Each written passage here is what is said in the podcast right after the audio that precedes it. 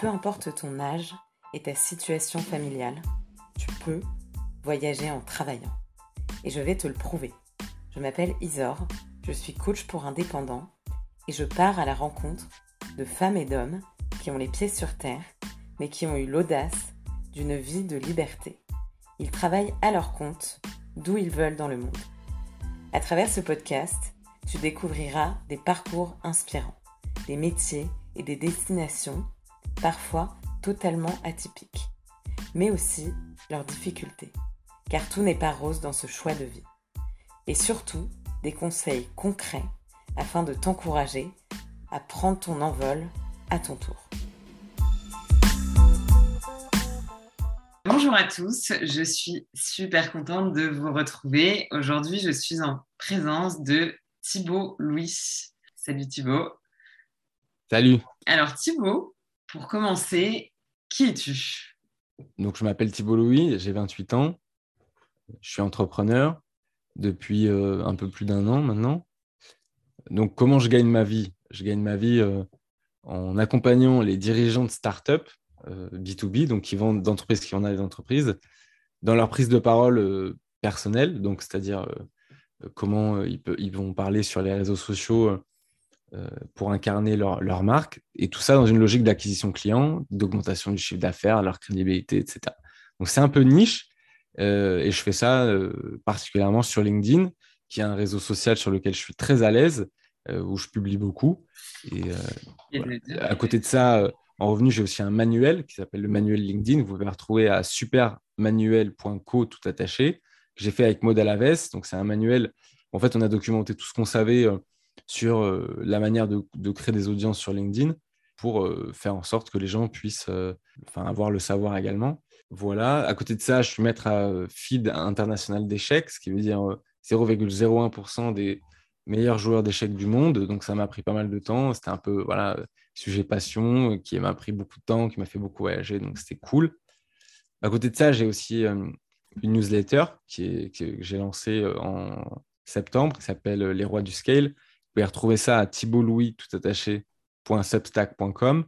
Et euh, voilà, je parle de sujets en profondeur autour du scale, de l'entrepreneuriat, de l'acquisition, là où je vais un peu plus loin et en profondeur que ce que j'écris sur LinkedIn. Et le dernier, mon petit bébé, euh, qui est euh, mon podcast qui s'appelle Les Rois du Scale. Donc, vous pouvez le trouver sur Spotify, sur Apple Podcast, Les Rois du Scale, où je fais des interviews d'entrepreneurs solitaires, quoi, solo, solo business, dans le voilà dans l'objectif de comprendre comment ils développent leur solo business euh, pour faire en sorte qu'ils ne vendent pas que leur temps. Donc c'est un podcast de niche un peu particulier, mais qui moi me fascine parce que pour une raison euh, assez euh, simple, il y a si j'avais su qu'on pouvait créer en fait de l'entrepreneuriat, enfin faire l'entrepreneuriat en étant seul, j'aurais entrepris bien avant. Pour moi, il y avait deux choix, c'est toi tu es salarié, soit tu crées une startup, parce qu'une startup ça scale, par la technologie, par l'humain, par euh, les, fonds. Et en fait, euh, ça m'allait pas du tout parce que je n'ai pas des ambitions démesurées. Je sais que c'est un peu euh, un gros mot aujourd'hui dans, l'entrepreneuriat à dire que tu n'as pas forcément plus d'ambition que les autres. Mais... je rencontre de plus en plus de personnes qui ont une ambition non démesurée, assumée. et ça se fait de plus en plus, en fait, de pas forcément vouloir un truc euh, exponentiel, créer un empire et simplement euh, bah, gérer son temps comme on le veut, être libre et, s'arrêter là en fait dans l'envie de croissance. Il y en a plus en plus. Tu n'es plus un ouais. ça rassure. Ouais, ouais. Bah, moi, ça me va. Et, mais le truc, c'est que ces gens, euh, tu as accès parce que tu vois, es dans l'écosystème. Moi, je n'avais pas accès. Hein. tu vois, j'ai fait un master business entrepreneuriat à l'ESCP. Donc, moi, j'ai mis du temps à comprendre ça. Et surtout, vu que j'ai fait Sciences Po avant, euh, Sciences Po, c'est la malédiction des, des, gens qui veulent être spécialistes. Parce qu'en fait, Sciences Po, euh, c'est bon pour être euh, recherché, synthétisé, mais putain, pour être spécialiste, c'est la, la, la, voie des généralistes. Quoi. Donc, j'ai mis du temps à trouver ça.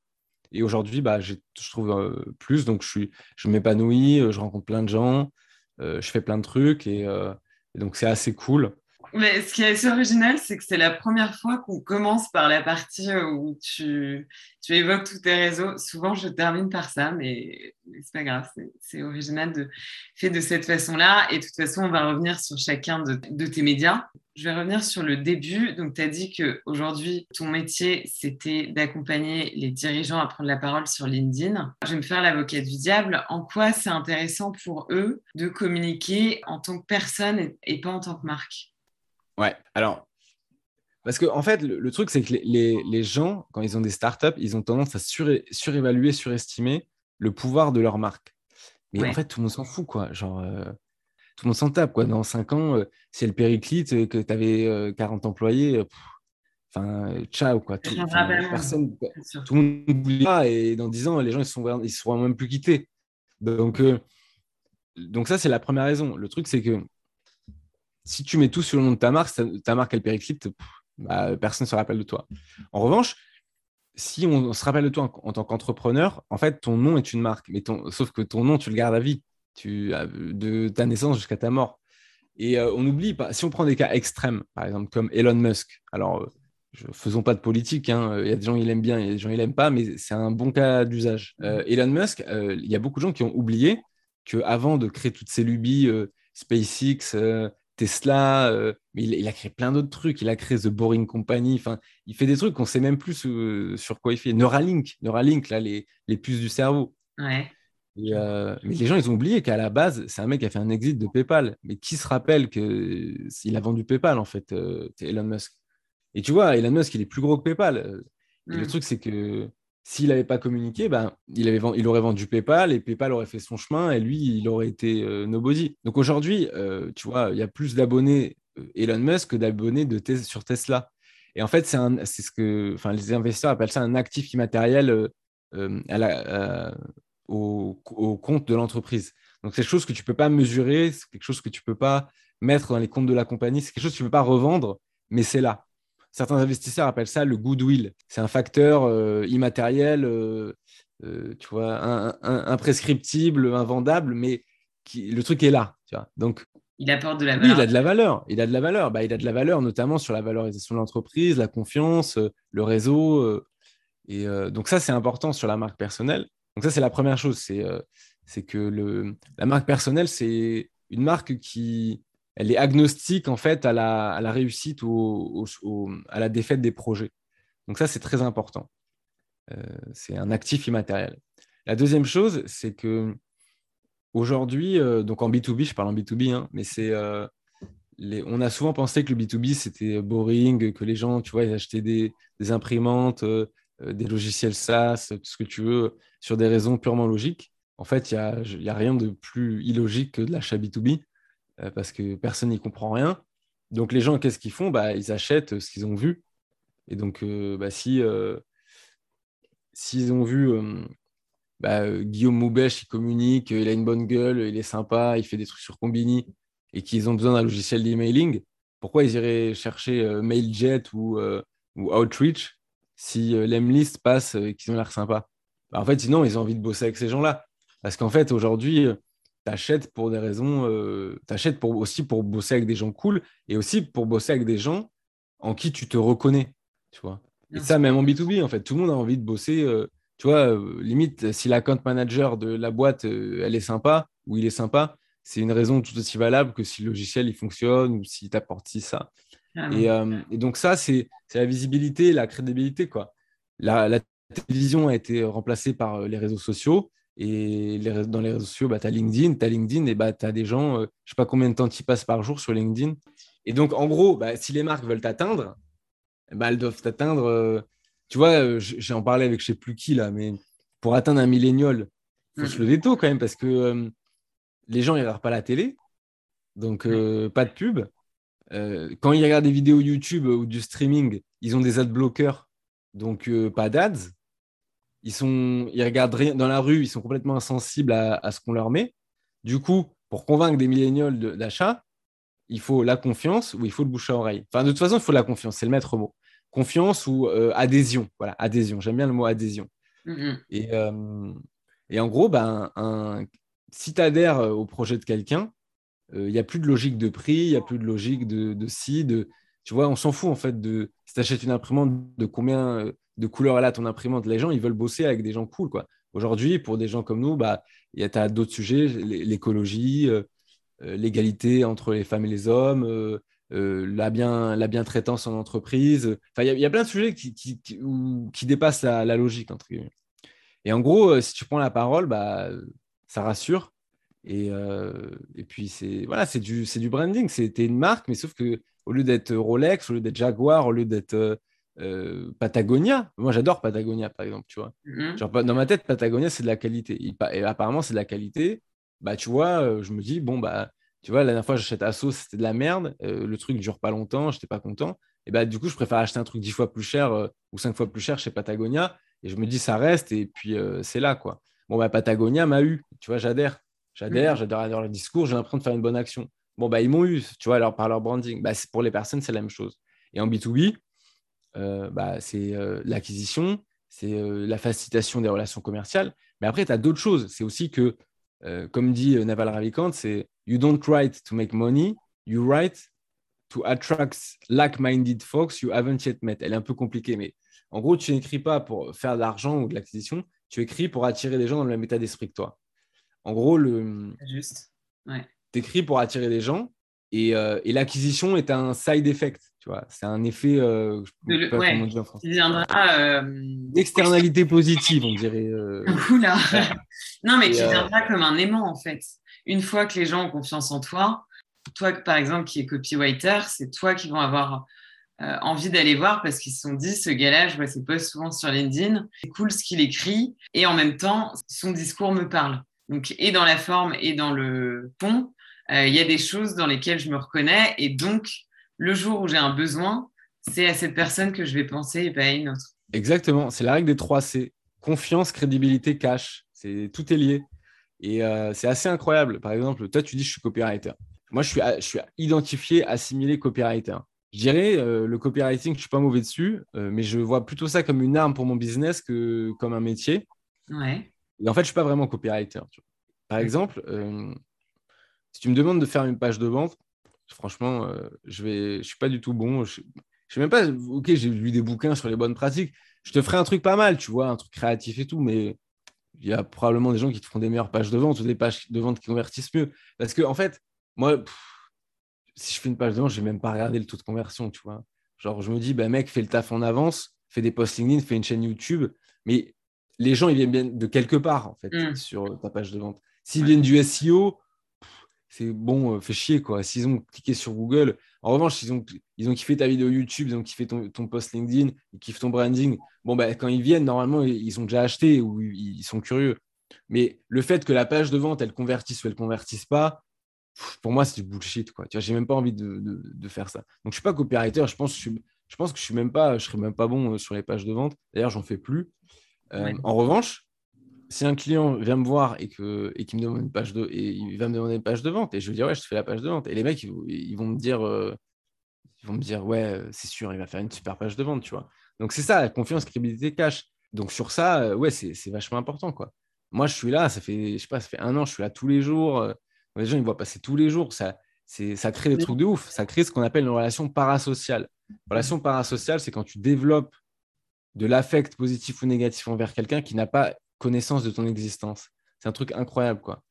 Euh, tu, enfin, toi, ça a dû t'arriver sur euh, Insta. c'est des gens, un jour, ils viennent te voir et, en fait, ils savent, même pas quoi dire. Genre, ils disent, euh, ou des clients, ils disent, mais tu sais, Isor, c'est trop bizarre de, de, te parler. Genre, tu sais, j'ai écouté tous tes podcasts, mm. j'ai lu j'ai tous tes posts Insta, mais j'ai jamais liké ni commenté. Ça fait deux ans et demi. Et voilà, maintenant, bah, je, je, veux bien avoir ta formation c'est bizarre. Hein. Et tu sais, souvent, ils s'excusent, ils, se disent que c'est des weirdos, tu vois.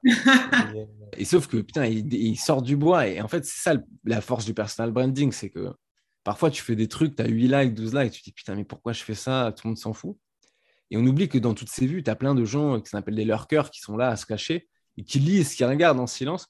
Et un jour, quand tu as fait ça de manière assez cumulée et assez longue, ils sortent du bois. Et en fait, tout les, le taf que tu as fait en amont, où tu t'es donné, donné répétitivement, et bah, il y a un moment où ils sortent et en fait, ils sortent du bois et ils se disent. Euh, et là, tu récoltes les, ce qu'on appelle les effets cumulés des bénéfices.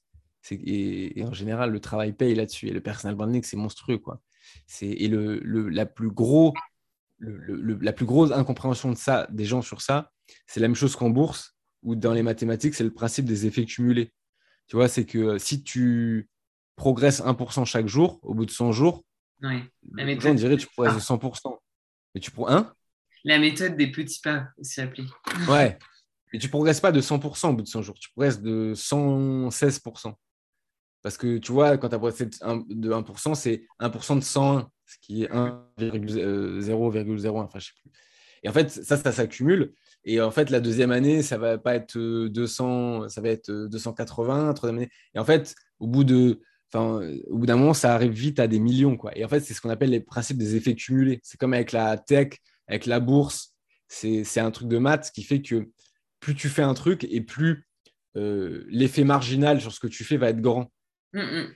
Et, le truc, c'est que le personal branding, les gens, ils arrêtent beaucoup trop tôt parce que euh, souvent, ils se disent c'est pas héroïste. C'est pour ça que le personal branding, c'est accessible. En fait, c'est un truc de créatif et c'est la vengeance, la vengeance des non comptables. Tu vois, tu as l'approche comptable, c'est ça, ça nous coûte tant et ça, ça nous rapporte tant. Le, le, personal branding, c'est immesurable. Tu vois, euh, Gary Vaynerchuk, il, il disait euh, quoi? C'est de l'affectif, donc quelque part, il y a pas de, tu peux pas mesurer ça. Impossible. Gary Vaynerchuk, il, disait, euh, il disait euh, What is the return on investment on your mother? Tu vois, c'est un peu, c'est un peu fatal, mais tu, tu, vois, tu peux pas mesurer le retour sur investissement de, de ta mère, quoi. Genre, enfin, tu peux pas évaluer l'amour. Tu mm. vois, et en fait, le personal branding, c'est la même chose. C'est immesurable, mais tous les gens qui le font, te disent it's worthwhile, ça vaut le coup. Mm-hmm. Et, euh, mais c'est vachement difficile. Du coup, c'est difficile pour eux d'acheter euh, quand les gens euh, font du personal branding, c'est ce que je fais. En général, quand, quand, tu leur demandes pourquoi, ils donnent des raisons obscures. En fait, c'est un truc d'intuitif. C'est pour ça que tous les comptables qui, qui mettent des, des lignes comptables sur des, des livres, eh ben, ils ne comprendront jamais le personal branding. Le personal branding, c'est un investissement inconnu avec aucune garantie de récompense aucune garantie de temps.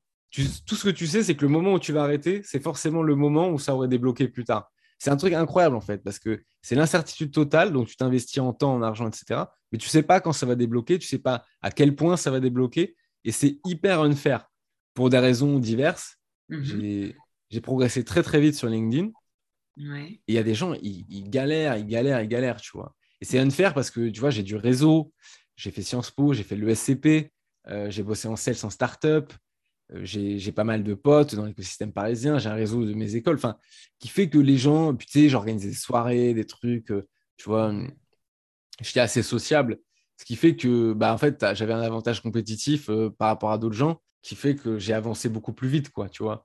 Donc, c'est unfair, c'est positif pour tout le monde, mais c'est improuvable. C'est juste, si quelqu'un te demande des preuves, tu peux juste montrer des cas d'usage, tu peux juste montrer des, cas clients, mais il n'y a pas d'équation, il n'y a pas de formule algébrique sur le personal branding. Dave Gerard, il a, je conclurai sur ça, cette question, il a dit I don't know the ROI on uh, social, but I feel it daily. Tu vois, donc euh, traduisons, je, n'ai, je, n'ai aucun, enfin, je ne connais pas le retour sur investissement des, médias sociaux, mais je sens ces effets au quotidien et sous-entendu, et ils sont bénéfiques par rapport à l'investissement que j'y mets. Quoi. Mmh. Ouais, ouais. Juste pour revenir, pour les auditeurs qui ne connaîtraient pas forcément tout le, tout le jargon marketing, personal branding, c'est le fait de communiquer en tant que toi, en tant que personne, bah, de communiquer avec ton nom comme si tu étais une marque. Copywriting, c'est le fait de d'écrire des mails ou des posts qui vont influencer les personnes pour leur donner envie d'acheter un produit ou un service. Ouais, c'est ça, ouais. ouais. J'ai essayé de le faire de, le, de, la manière la plus vulgarisée possible pour que ce soit accessible. Non, mais c'est ça, non, mais c'est ça, c'est ça. Bah, en fait, c'est simple. Euh, Rolex, c'est une marque. Euh, les gens achètent Rolex parce que c'est Rolex. Tu vois, si ça s'appelait pas Rolex, bah, le prix serait divisé par 3 ou 4. Et bah, tu vois, c'est pareil. Thibault Louis, euh, vous, c'est une marque. Vous êtes une marque.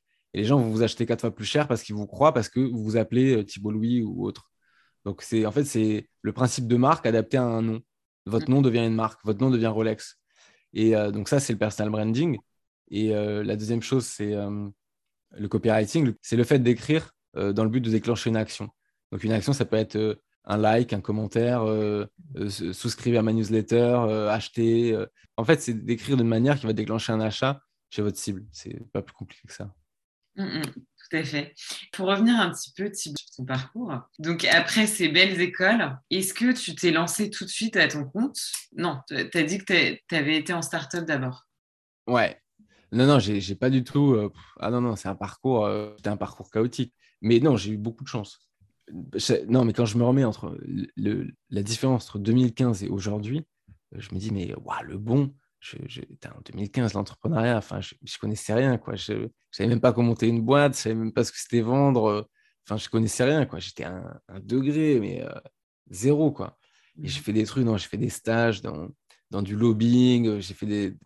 Après, j'ai fait l'agence de pub. L'agence de pub, ça, ça, se rapprochait beaucoup plus de ce que je faisais aujourd'hui. Ça m'a beaucoup appris, d'ailleurs, la pub. Ensuite, j'ai fait un break, un an où j'ai voyagé. Tu vois, je suis allé en Australie, je suis allé en Islande. J'ai fait pas mal de tournages. J'ai fait le championnat d'Europe d'échecs en Biélorussie. Enfin, c'était vraiment cool. Et mmh. ensuite, je suis rentré en, business school. Quand je suis rentré en business school, je me rends compte aussi que, en fait, je me rends compte que mon niveau business en rentrant en business school, il était proche du néant. Genre, j'avais une inconscience, non, j'avais une ignorance inconsciente. C'est que je ne savais pas à quel point je ne savais rien. Et quand mmh. je suis sorti de la business school, euh, j'avais beaucoup progressé. Mais quand je me compare entre la sortie de la business school et, maintenant, je me dis, putain, ouais. En fait, il y avait un monde entre le moment où je suis entré le moment où je suis sorti, et le moment où je suis sorti maintenant. Mais c'est un truc incroyable, quoi. C'est l'apprentissage de, de, faire, quoi, en fait. En fait, quand tu es entre. Il n'y a pas de remplacement à l'apprentissage de, de, de, pratiquer l'entrepreneuriat. L'entrepreneuriat, c'est un, un cheat code, quoi. Il n'y a pas de j'ai fait des conneries fiscales, tu vois. Euh, genre, j'ai fait une connerie sur le prélèvement libératoire, la TVA. Enfin, moi, je suis le champion de ça. Et tu vois, j'en ai, je sais pas, j'en faisais des blagues et tout. Et un jour, il y a, y a une nana de mon master, elle me dit Mais Thibaut, on a vu ça en cours. je dis Ah bon? Tu vois, c'était un obscur cours de je sais plus quoi, dont j'en avais rien à foutre. Donc, non, j'ai mis du temps. Mmh. Euh, j'ai fait une rupture conventionnelle euh, de ma, d'une boîte il y a un an pour des raisons diverses et variées. Et j'hésitais entre rejoindre une boîte, euh, une start-up, euh, et je me suis dit, euh, je suis allé réfléchir trois, trois jours sur les dunes, enfin, et je me suis dit, bon, allez, let's go. Et j'avais des plans. janvier 2021. Ouais, c'est ça. Décembre, janvier, ouais. et, donc, le, le, poste juste avant, c'est quoi que tu faisais comme, comme job? J'étais sales, en fait. J'étais sales en start-up. ce qui m'aide beaucoup, hein, d'ailleurs, le fait d'avoir fait l'apprentissage de, des sales, suivre des influenceurs sales sur LinkedIn, euh, surtout des Américains qui sont très forts. J'ai énormément progressé en, vente. Et putain, quand tu es, quand es euh, doué, mettons, des, mettons des, des guillemets, tu vois. Mais quand, quand tu es, es, doué sur quelques domaines du marketing, parce que tu peux pas être doué en tout en marketing.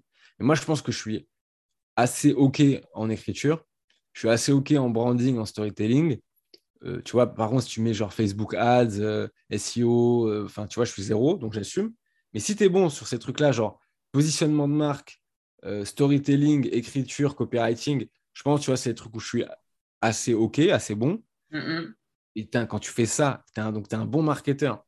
Et que de l'autre côté, tu sais vendre et que tu vois, tu as la confiance Parce que les vendeurs, c'est pas toujours les plus futés, mais ils ont des super pouvoirs. Quoi. La confiance, la ténacité, le, fait, moi, ce que j'appelle le fait d'être un tigre, quoi, de, d'enterrer le caniche intérieur et de, faire sortir le tigre. C'est des trucs incroyables. Genre, euh, moi, le, plus gros truc que j'ai appris des, grands vendeurs, c'est que c'est un truc hyper paradoxal, mais que si tu es client, tu as la possibilité d'acheter. Donc, en fait, c'est toi qui as le pouvoir. Et... Mais le truc, c'est quand tu parles à un grand vendeur, tu crois toujours que tu as, le... as le dessus, et en fait, il est constamment, il a constamment de upper end. La première chose, c'est qu'il te qualifie. C'est-à-dire qu'en fait, un bon vendeur, il n'en a rien à foutre de toi. En fait, il va te, il va te parler, il va discuter, mais il va rien, il va rien essayer de te vendre. En fait, il va jamais te pitcher. Il va d'abord essayer de te poser des questions pour comprendre si, si euh, tu es la bonne, euh, si es la bonne personne.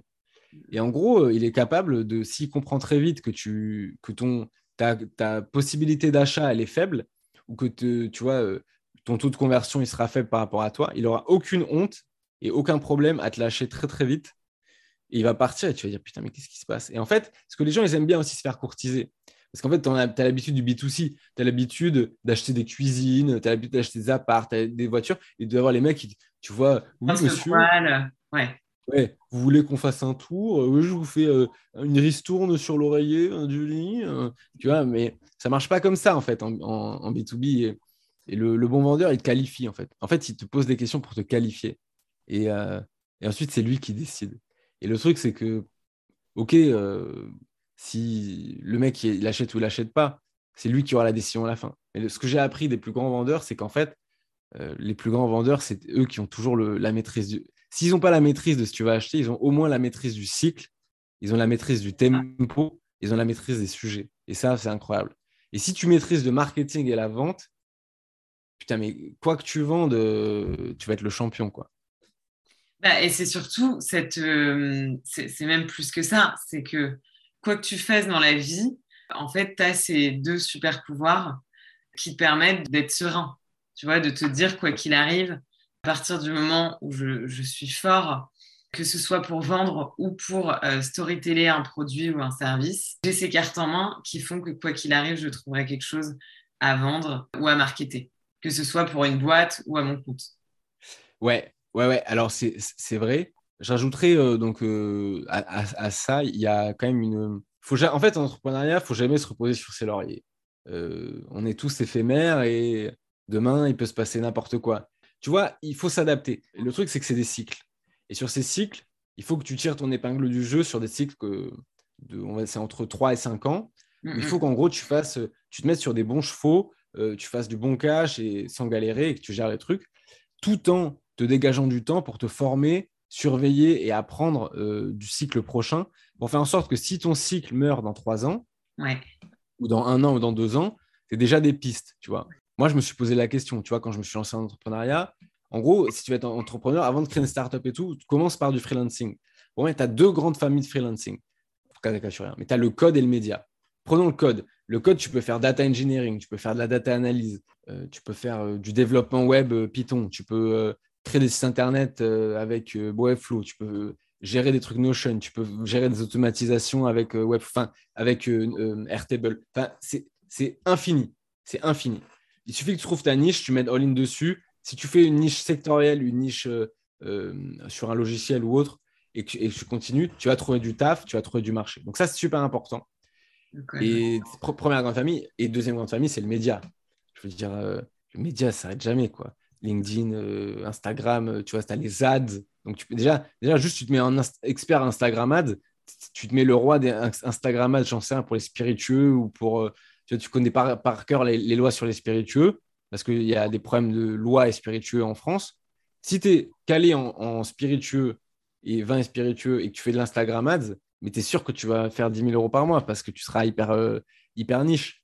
Mm, mm. Euh, si tu fais de la vidéo, bah, tu peux être, euh, tu peux être metteur en scène, tu peux être monteur, tu peux être, gérer la musique, tu peux gérer la musique sur les podcasts, tu peux monter le podcast, tu peux créer, gérer des comptes LinkedIn, tu peux faire de community management. Enfin, ça s'arrête jamais. Donc, c'est ces deux grandes familles-là.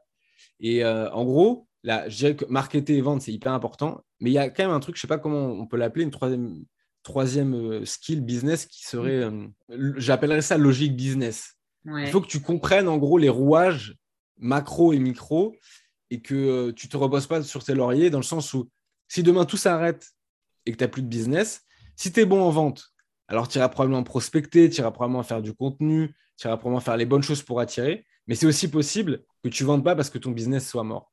Et ça, si c'est le cas, il ne faut pas s'accrocher. Il faut avoir la capacité d'itérer et de s'adapter. Et tu vois, bah, si demain euh, tout ça s'arrête, euh, bah, tu vois, j'aurais probablement euh, prospecter dans un premier temps, demander du bouche à oreille. Mais si je vois vite que le truc ne prend pas, je me mettrai en mission commando de, je sais pas, trois semaines et je sais pas, peut-être que je. Probablement que je ferai de, la vidéo ou, de l'audio, quoi, tu vois. Et, euh, mais j'essaierai de trouver un autre. En fait, j'essaierai de switcher de niche là où il y a un gros marché. Et j'essaierai de recommencer le processus pour devenir euh, une référence incontournable sur un nouveau domaine, quoi.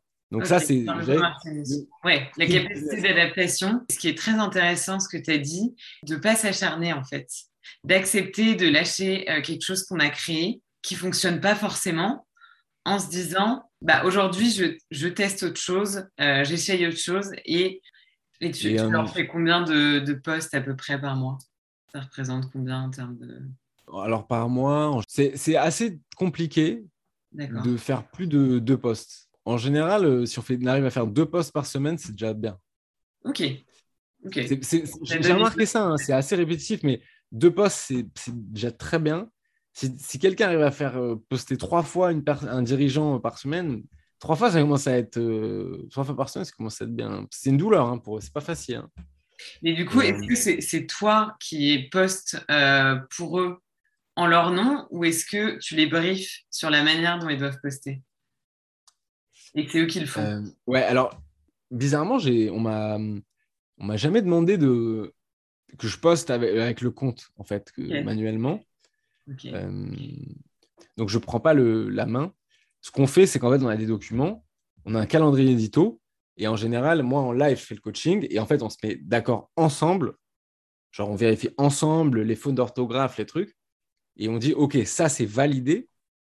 Ouais, OK, donc je le mets en, dans un carré, je lui dis ça, et donc je mets ça, tu publies ça, tac, j'envoie un mail dans le futur au mec, où en gros, 15 euh, minutes avant le poste, je lui dis rappelle-toi euh, à publier. Euh, et, il publie.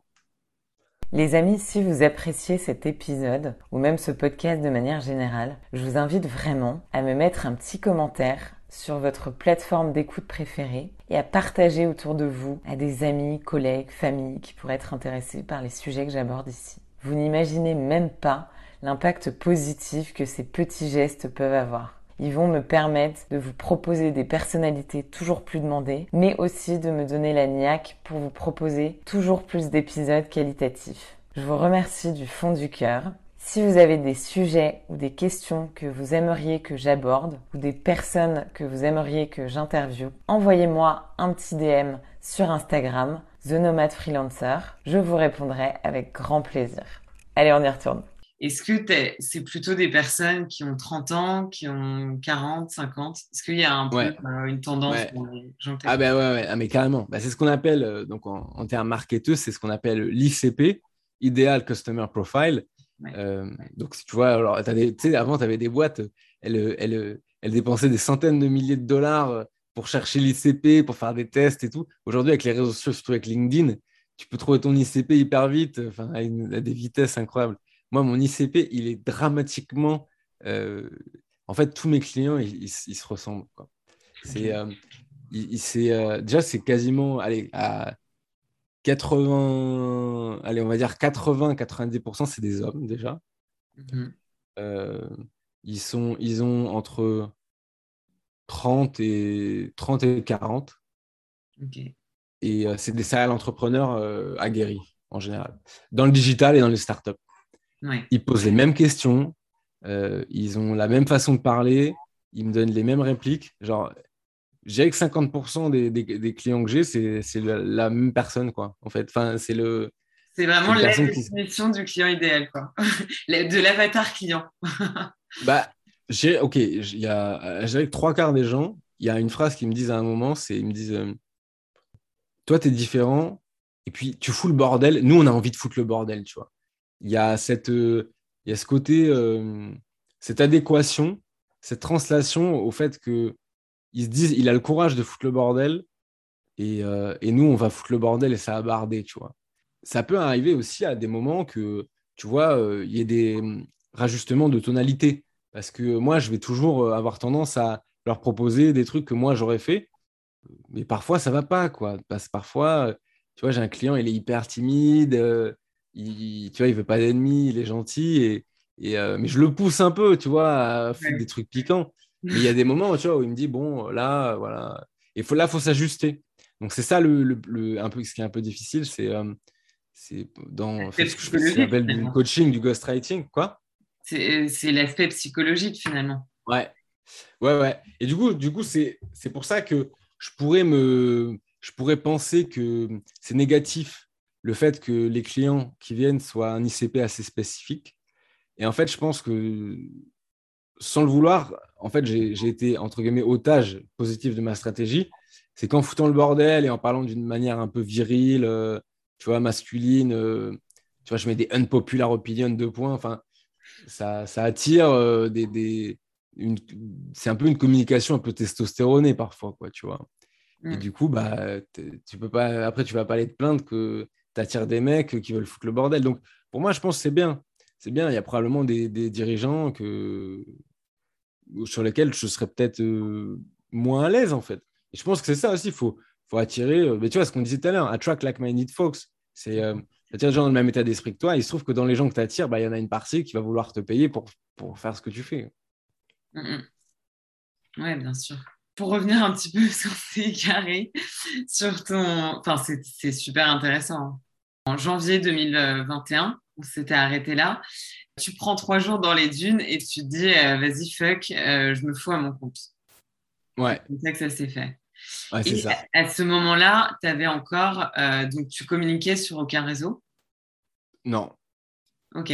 À quel moment tu as commencé à créer du contenu? Est-ce que tu t'es dit, je veux mettre en freelance et on verra en quoi? Je vais tâter le terrain en créant du contenu Ou est-ce que tu t'es dit, c'est ce métier-là et je vais attirer les gens en créant du contenu, particulièrement sur, euh, sur LinkedIn. Oui, alors non, LinkedIn euh, était dans le plan dès le départ.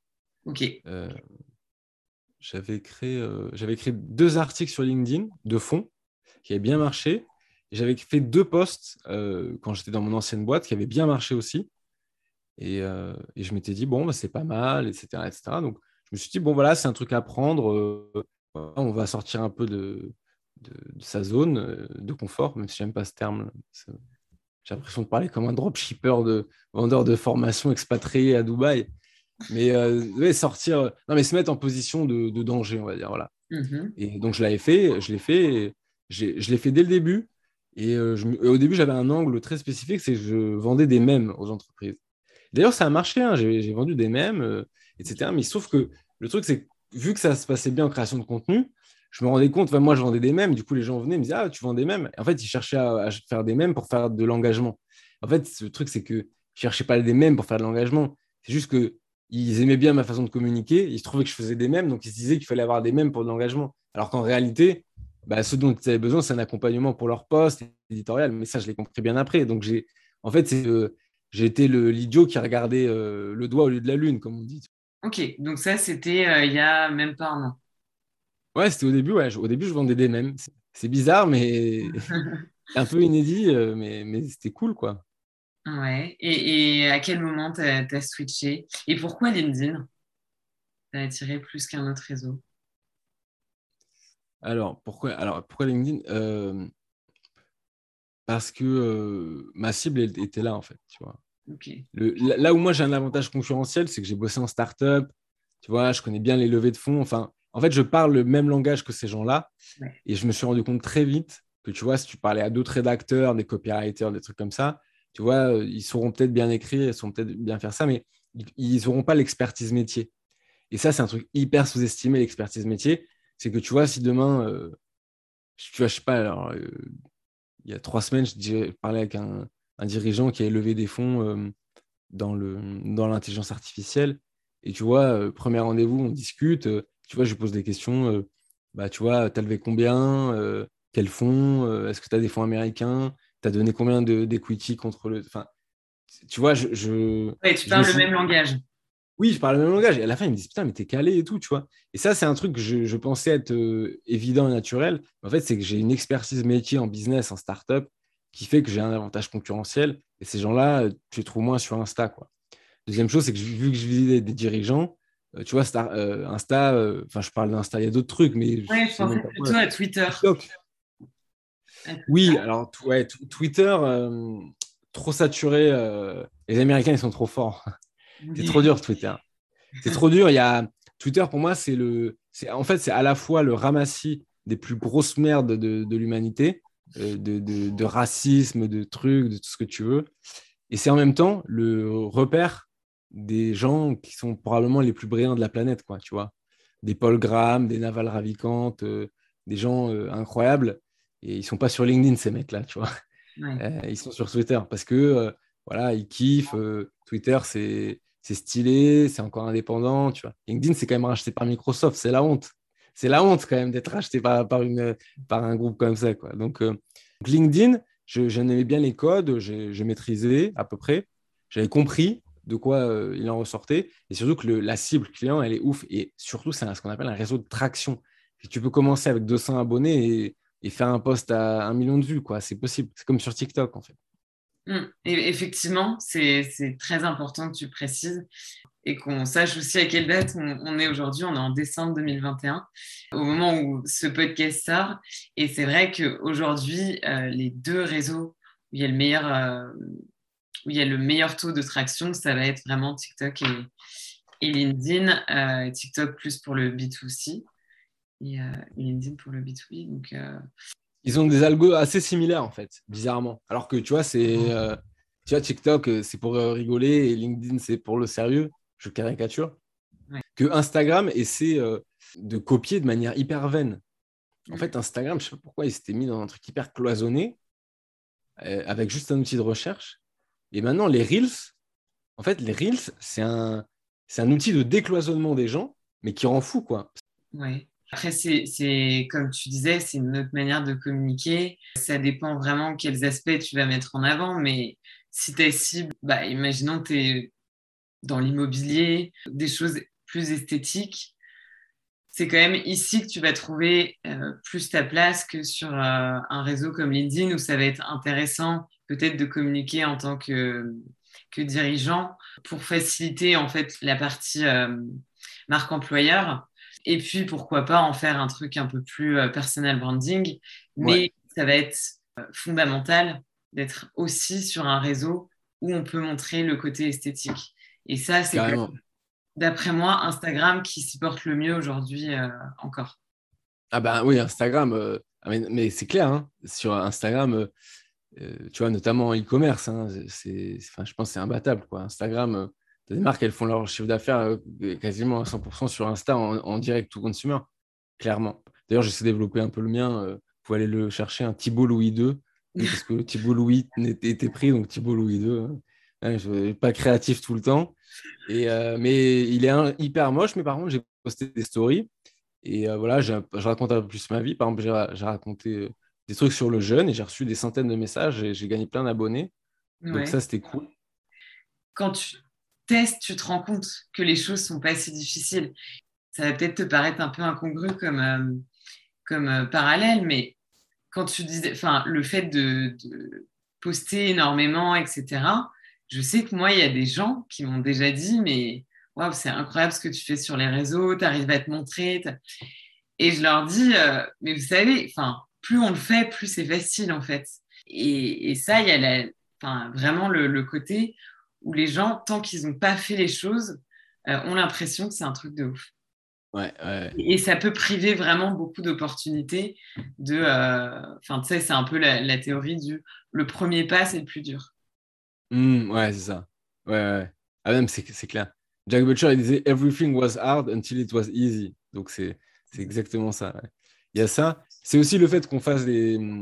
On soit sur des nouveaux modèles hybrides de compagnie of one, tu vois, où on délègue à des freelances, on gère les trucs. Euh, parce que pour des startups, il y en a, ils prennent très très cher, mais c'est un autre jeu, c'est un autre game où il y a d'autres règles. Euh, mais ces règles-là, tu les acceptes en arrivant et c'est un règle de. Bah, tu joues à la roulette russe, quoi. Et nous, on joue à un autre jeu qui est un jeu plus prédictif, où le, les, les upwards incentives, c'est-à-dire la, la, capacité à gagner beaucoup d'argent si tu gagnes le jeu, euh, n'existe pas. Enfin, pour au jeu où on joue actuellement, on ne pourra pas, mais, mais moi, je m'en fous. Enfin, et toi, probablement aussi. Mm-hmm. Euh, donc, c'est un jeu plus prédictif avec des règles différentes. Mais dans notre jeu, bah, ouais, tu fais des petits pas, quoi, ouais, comme tu dis. Mm, mm. Et... Euh, Toi, effectivement, tu as, quand même une croissance euh, assez exponentielle. Donc, tu le disais par, euh, aussi par ton réseau, etc. Évidemment, il n'y a pas que ça. Est-ce que aujourd'hui, il y a des choses que tu pourrais quelqu'un qui veut se lancer Alors, c'est la question qu'on doit te poser 15 fois par interview, parce qu'il y a beaucoup de stratégies que tu évoques dans tes posts, et en tant que grande fan, j'ai tout noté. stratégie, alors on va pas toutes les revoir parce que le podcast durait 5 heures. Ouais, la stratégie de Robin des Bois, la vache orange. Alors, la vache orange, euh, ça, j'aimerais vraiment que tu expliques le concept parce que pour moi, c'est le, c'est le plus difficile à reproduire. C'est, euh, tu, tu peux pas dire aux gens euh, de faire ça. Enfin, c'est, c'est pas. Moi, quand je, je, le vois écrit, je me dis, bah, ce truc-là, c'est c'est pas reproductible, tu vois. C'est pas, c'est pas scalable comme on a, comme euh, avec ce la mode. C'est pas actionnable en fait. Ouais, exactement. Ouais. T'as as noté la stratégie Robin des Bois quand même. Ça, c'est, eh, T'as vu? Ouais. T'en as noté d'autres ou pas? Ouais, ouais, j'en ai noté euh, une autre. Tofu, mofu, bufu. bah, évidemment, mais bien sûr. On peut pas passer à côté. Tofu, mofu, bufu. Je veux dire, si, si tu comprends pas tofu, sur LinkedIn, tu as raté ta vie. Quoi. Tu vois, c'est comme dirait Jack Seguela. Euh, ouais, tofu, ouais. J'ai tout modélisé en fait. Ça vient hein? hein Alors, tofu, mofu, bufu, c'est euh, à l'origine, ça vient du growth, growth marketing. Euh, tofu, ça veut dire c'est top funnel. Mofu, c'est middle funnel. Hmm. Et, euh, et bofu, c'est en fait c'est bottom funnel. En fait, c'est un entonnoir. Ouais, ouais. Au début, bah, tu chopes un max de personnes et en fonction bah, du cycle de vente, tu as de moins en moins de personnes et à la fin, tu es censé avoir un peu de personnes mais avec qui ça convertit. Donc, c'est du growth marketing, mais adapté pour les boîtes. Tu t'envoies des actions spécifiques. Et à la fin, le beau fou, tu envoies des commerciaux qui vont closer. Euh, et, en fait, en growth marketing, tu peux utiliser ça, mais sur les sujets. Euh, pardon, sur LinkedIn. C'est-à-dire que tu vois, si tu es, euh, que tu es un dirigeant de crypto, bah, au lieu de parler crypto, crypto, crypto tout le temps, tu es dirigeant de crypto, tu es aussi entrepreneur. Donc, si tu veux parler à des freelances, bah, tu peux parler de sujets d'entrepreneuriat plus globaux. Tu peux parler de fiscalité, tu peux parler d'argent en général. Tu vois, tu peux parler de, au lieu de faire du beau fou que crypto, tu fais mot fou entrepreneuriat. Et après, tu peux élargir, euh, genre tofu, donc top funnel, c'est-à-dire parler à tout le monde. Tu peux parler de l'argent général, quoi. Je sais pas, les salaires en crypto, euh, les, j'en sais rien, n'importe quoi. Ouais, qui sont en plus, c'est un très bon exemple parce que tu vois un peu toujours les mêmes, hein, euh, l'égalité homme-femme, le télétravail, le digital nomadisme, enfin, tu vois, les, les, sujets grand public. En vrai, ils sont un peu redondants sur LinkedIn. Et le sujet de l'argent est intéressant, justement. Parce que. Bah, clairement. ouais. Je le vois un peu moins abordé. Est-ce que pour toi, c'est une stratégie qui peut fonctionner sur d'autres réseaux ou c'est spécifique. Enfin, d'ailleurs, les, les, trois que tu as évoqués, hein, où tu vois ça comme spécifique à LinkedIn? Bah, On m'a posé la question, le truc, c'est que je ne sais pas trop, en fait. Donc, je ne sais pas, Twitter, oui, YouTube, euh, j'imagine. Euh, l'important, c'est, et c'est là où on, y va avec la vache orange, c'est euh, Bonne transition. Si tu diversifies les sujets, l'important, c'est que si tu n'es pas reconnaissable sur tes sujets, sois au moins reconnaissable sur ta personnalité, en fait. Il faut que tu aies des traits d'humour ou une manière de parler ou je sais pas, ça peut être des visuels, tu vois, ça peut être tu, tu peux tu vois mettre une tonalité avec, tu vois, et des couleurs avec noir et vert ou euh, bleu et j'en sais rien, ou un, des trucs multicolores ou des photos magnifiques dans des parcs, enfin, j'en sais rien. Mais il faut que tu trouves un truc identifiable. Moi, c'était un peu chaud, mais les gens me disent, tu vois, genre, j'ai des, gens qui m'ont dit, tu vois, genre Grégoire Gambato, par exemple, je l'ai au téléphone, un jour, il m'a dit, même, même si je savais pas que c'est toi qui écrivais tes posts, je saurais que c'est toi qui écrivais tes posts. C'est-à-dire, euh, en gros, j'ai pas besoin de voir que Thibault Louis est au-dessus du poste pour savoir. Parce qu'à l'intérieur, tu as des petits trucs, tu as des petites conneries, euh, des blagues, des, trucs insolents qui marchent. Et du coup, j'ai rajouté un petit, euh, un petit trick euh, de vache orange, c'est que j'ai mis quasiment systématiquement un emoji rare à la fin du post qui est un, qui s'appelle l'emoji Tropical Drink Emoji, qui est un petit cocktail orange, tu vois. Et je le mets à chaque fois. Et je sais pas, ça fait marrer les gens. Donc voilà, stratégie vache orange, c'est une différenciation radicale. La, citation, c'est. Hein? Comme Grégoire Gambato avec le tracteur. Oui, mais c'est ça, bah, c'est très bonne strat. Tu vois, et tu t'en rappelles, tu t'en rappelles, tu vois. Et le truc, c'est euh, la, phrase, la saison, c'est euh, faites ce que personne ne fera et récoltez les résultats que personne n'aura. En fait, c'est euh, ça la stratégie vache orange. C'est se démarquer, prendre des risques, quitte à choquer, euh, mais assumer, son, assumer sa, sa, singularité, en fait. Mm, mm, mm. Être soi-même at scale sur les réseaux. ouais, et puis être cohérent quand même dans ses prises de position. Exactement. Ça, c'est euh, important parce que si, si, tu pars dans tous les sens, ta crédibilité peut. Euh, on dit souvent qu'on met 10 ans à se créer une crédibilité qui peut être détruite en... très rapidement aussi. Ouais, finir sur la stratégie Robin des Bois sur LinkedIn, elle est très puissante. En fait, c'est la stratégie, elle est commentée partout. Il n'y a aucune plateforme où euh, les commentaires sont aussi puissants que sur LinkedIn. Alors, tu as YouTube où euh, les commentaires sont hyper regardés, toujours hyper drôles, etc. Mais en général, c'est rare que les gens s'abonnent à toi que pour tes commentaires. Euh, il faut que tu fasses des vidéos cool. Alors que sur LinkedIn, tu peux faire beaucoup, beaucoup de trafic sur ton profil, rien qu'avec des commentaires. Euh, et la stratégie Robin Desbois, elle est simple, c'est hacker les riches pour donner aux pauvres. En gros, tu vas sur les posts des riches, donc enfin les riches, les riches en audience, pas en argent, donc les gens qui ont beaucoup d'abonnés. Et en gros, tu vas sous, leur post et tu mets des commentaires euh, trop bien. Soit des commentaires euh, hyper explicatifs, hyper cool, hyper valeur ajoutée. Soit tu mets des commentaires hyper drôles, tu vois, genre une putain de vanne. Euh, soit tu mets des commentaires polémiques pour défoncer le mec. Ça marche bien. Moi, je déteste les gens qui font ça. Genre, euh, parce que je sais pas, ça me saoule et on me l'a trop fait. Mais en gros, tu vas hacker les riches, tu vas hacker l'audience du riche. Tu vas, en fait, tu vas, tu vas détourner le trafic du poste vers toi. Et, et euh, c'est comme hacker le pipeline, quoi. Donc ça, c'est bien, mais pour donner aux pauvres. C'est-à-dire que tu vas pas que hacker les riches, tu vas aussi, quand tu vois des posts à bien que tu aimes bien, euh, mais qui n'ont pas beaucoup de likes, mm, mm. qui, bah, en fait, tu vas sauver la personne, entre guillemets, en te disant, bon, bah, lui, je vais lui mettre un commentaire de ouf, tu vois. Genre, euh, tu vois, son post, il a fait deux likes ou trois likes, euh, je vais lui faire un super commentaire, mais mérité, tu vois, il faut que le truc soit bien quand même, faut pas aller faire le lèche-bot, mais, mm, le but, c'est c'est de se dire, ok, bon, bah, parce que si un mec a 80 likes, déjà, tu dis, bon, c'est bon, son post, il a bien pris, euh, ça va, quoi, tu vois. J'ai pas le. Mais si le mec, il, a, il s'est donné, il a fait un truc de ouf et que, et que ça prend pas, euh, tu vois, ça fait chier. Donc, euh, tu as envie de l'aider. En fait, tu fais une bonne action parce que tu, voilà, tu, tu le remercies, tu, tu, lui fais passer un peu une meilleure journée. Parce que les réseaux sociaux, c'est pas grave, mais quand tu es créateur de contenu, tu mets beaucoup d'énergie dedans. et, les gens se rendent pas compte à quel point, ouais. Ouais tu, mets, ouais, ouais, tu mets ton estime, tu mets donc tu vois. Donc quand quelqu'un fait ça et qu'il se dit putain j'ai mis mon énergie et qu'il récolte de la merde, c'est dur. Donc tu vois, tu vas sauver son, tu vas essayer de sauver ça, mettre un super, euh, super commentaire, essayer de le faire sourire, et, et puis le remercier pour ce qu'il a fait parce que c'est bien, donc il mérite. Et souvent, bah, une des, un des side effects de ça, c'est que bah, la personne devient ton allié, elle est contente, elle a une bonne image de toi, et il se trouve que peut-être que la prochaine fois, elle ira liker ton post. Mm, mm. Et, bon, voilà, euh, moi, je trouve que ça marche bien. C'est une stratégie win-win. Bah, de toute façon, euh, ce qui est bien, c'est que bah, les pauvres sont pauvres et les riches sont riches. Donc, euh, si tu es pauvre, bah, autant t'allier avec les pauvres, quoi, tu vois, et essayer de, de, se, de, se, serrer les coudes.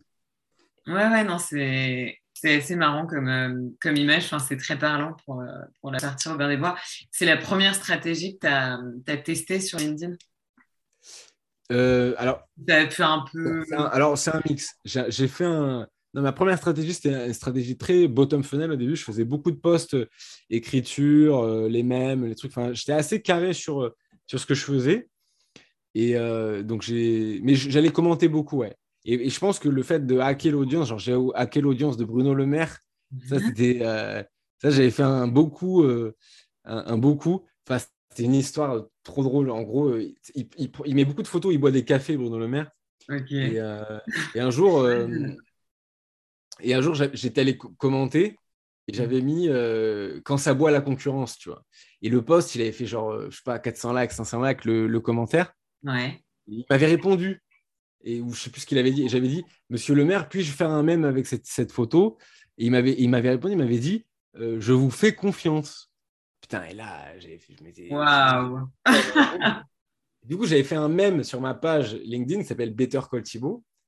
Et Bruno Le Maire, il allait liker le même, tu vois. Putain, et ça, et tout le truc, et ça, ça fait plein d'histoires. Ça, c'était un hack complet. Je pense que j'ai pris, euh, je pris, je sais pas, 500 abonnés avec un commentaire, tu vois. Et donc ça, c'était bien. Mais il y en a d'autres. J'ai euh, drivé le trafic, euh, Gambato. Euh, j'ai fait des commentaires sur son truc. J'ai même, j'ai pris des clients et tout. Enfin, c'est utile. Et, et, le fait d'aller commenter les, les, gens, le fait de ne pas être égoïste, parce qu'en fait, en fait je pense que le pire ennemi de. Et j'ai beaucoup de gens qui m'ont dit ça, c'est les gens qui disent Ah, mais moi, je ne vais pas commenter les posts des autres euh, parce que je ne vais pas euh, alimenter la concurrence. Enfin, tu vois, genre. Euh, mm. Non, mais c'est bon, bah, si tu si tu likes pas les trucs des autres, pourquoi tu veux qu'ils te like, tu vois? Enfin, c'est. Enfin, moi, je comprends pas. Bah, en fait, c'est des gens qui n'ont pas compris la hum, notion de réseau social et qui pensent que c'est un réseau où tu es là que pour euh, parler de toi. Et en fait, non, euh, c'est des connexions. Et c'est un manque de compréhension du concept. bah ouais, c'est clair. Et donc, euh, donc voilà, ça peut pas être bizarre de, se dire je vais m'appliquer pour aller faire un truc bien sur le poste d'un autre. Bah, c'est, bah, tu vois, c'est. En fait. Bah, euh, voilà, ça, c'est, moi, je trouve que c'est beau karma, principe d'empathie, de réciprocité. Tu, tu, donnes du tien pour aller, euh, pour aller commenter, les, créer du débat, etc. Et, ça, ça, peut être très riche, ça peut être intéressant. Moi, il y a parfois des mecs qui commentent mes trucs et je me dis, putain, c'est intéressant ce qu'il a mis et tout. ça, peut te faire réfléchir, quoi.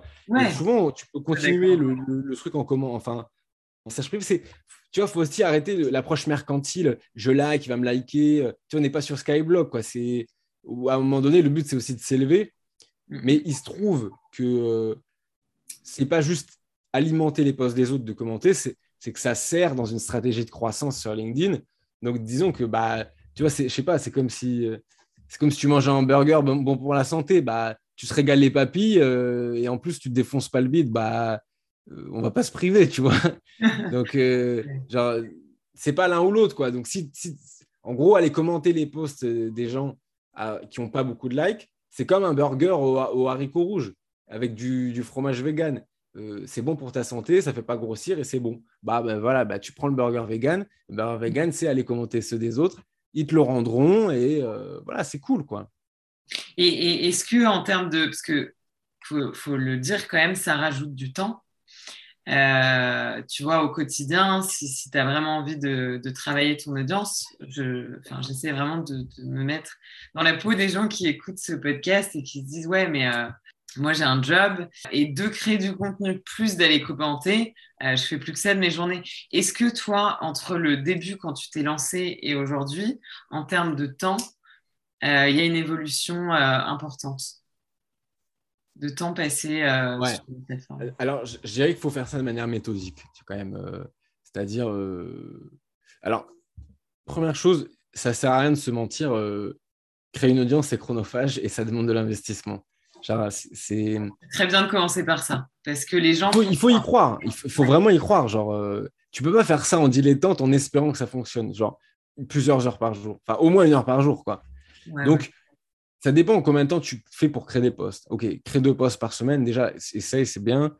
Euh, essaie de réduire au fur et à mesure le temps. Euh, n'y passe pas 30 ans, quoi. Genre, les gens qui font des carousels, moi, ça, enfin, leurs trucs sont beaux, c'est bien, mais putain, c'est tellement chronophage, quoi. Donc, il faut être héroïste. Donc, à un moment, euh, fous-toi un truc, bah, tu te mets deux heures de temps pour créer du contenu. Tu te mets une demi-heure par semaine pour répondre aux commentaires genre euh, de tes posts, s'il y en a, hein, parce que euh, s'il n'y en a pas, euh, donc, mais s'il y en a, tant mieux. Et je sais pas, tu te fous, j'en sais un, un quart d'heure par jour pour aller commenter, liker tous les trucs. Quoi. Tu te mets un créneau et tu te fous ça, je sais pas, allez, 4-5 heures par semaine, minimum, minimum. Mais, mais bon, les gens, ils, tu vois, ils, adorent dire, ah, je n'ai pas le temps, je sais pas quoi. Mais ouais, mais mec, déjà, arrête de scroller Instagram et les stories. Et, et, comme j'aime bien dire, si tu cut 20% du temps que tu scrolles et que tu prends ce temps et que tu crées, putain, mais euh, c'est bon. Tu, tu as, du temps pour faire. Enfin, le temps qu'on scrolle sur les réseaux sociaux, euh, sérieux. Ouais, mais ça. ça peut prendre du temps Netflix, mais. Euh, il y, a, un autre problème là-dedans, c'est que on est dans une société quand même de la récompense où on a tout quand on veut. Enfin, tu vois, tu as faim, tu commandes, tu as direct.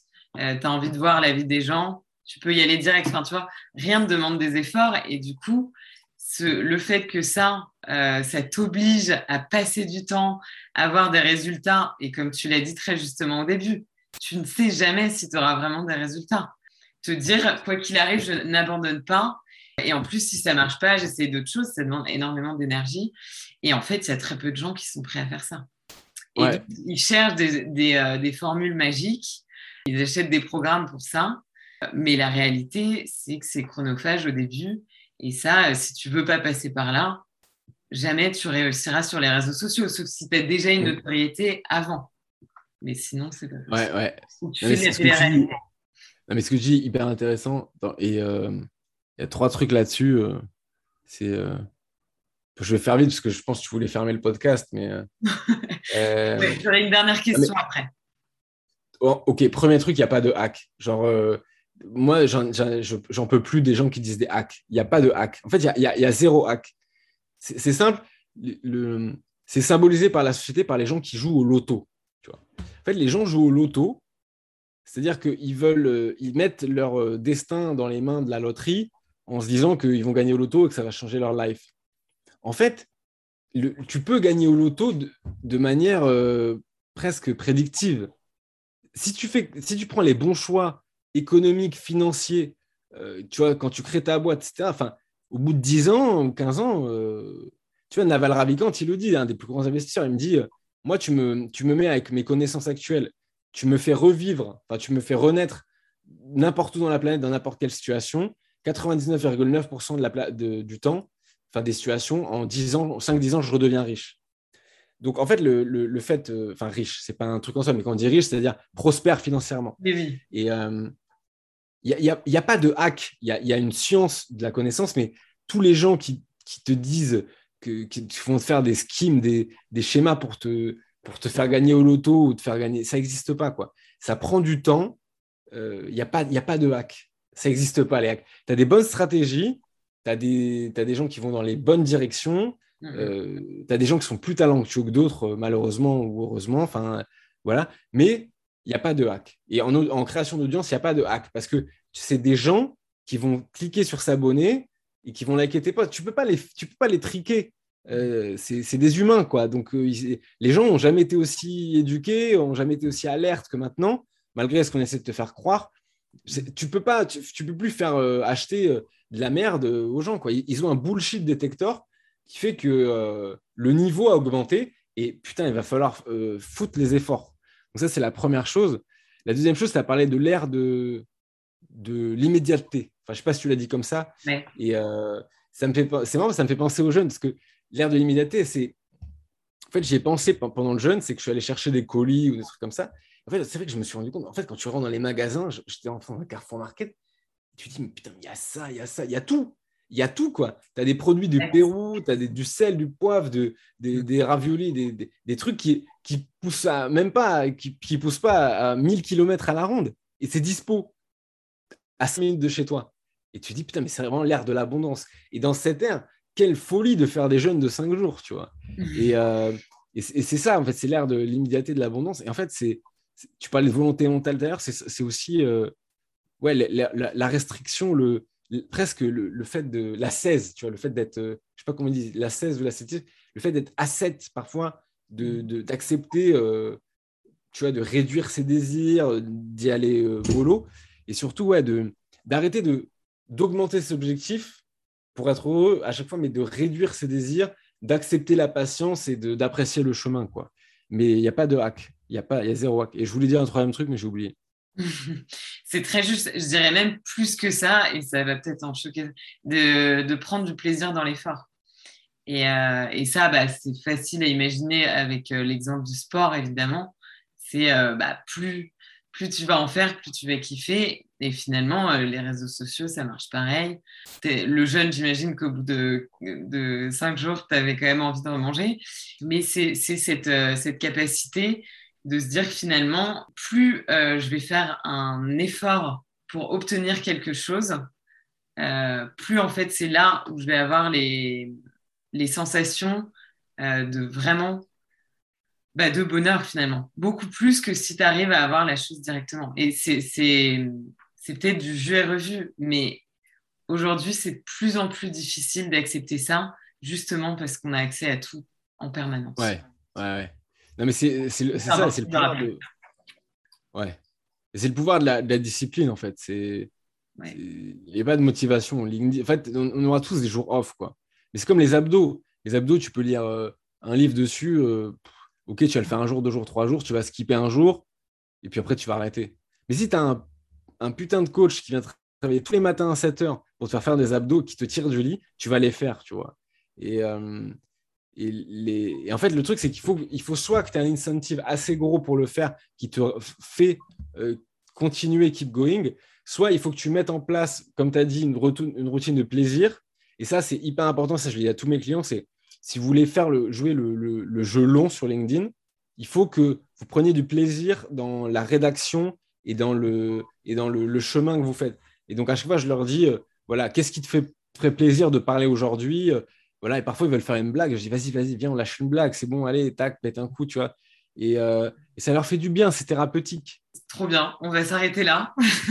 en tout cas, euh, merci beaucoup pour toute cette conversation qui était, euh, qui était super riche, où j'ai appris plein de choses et bah, j'espère les personnes qui nous écoutent aussi, mais j'en doute pas. Et puis, bah, comme tu as déjà présenté en fait tous tes réseaux au début, bah, bien sûr, vous les retrouvez en dessous de l'épisode, mais je ne vais pas te reposer la question.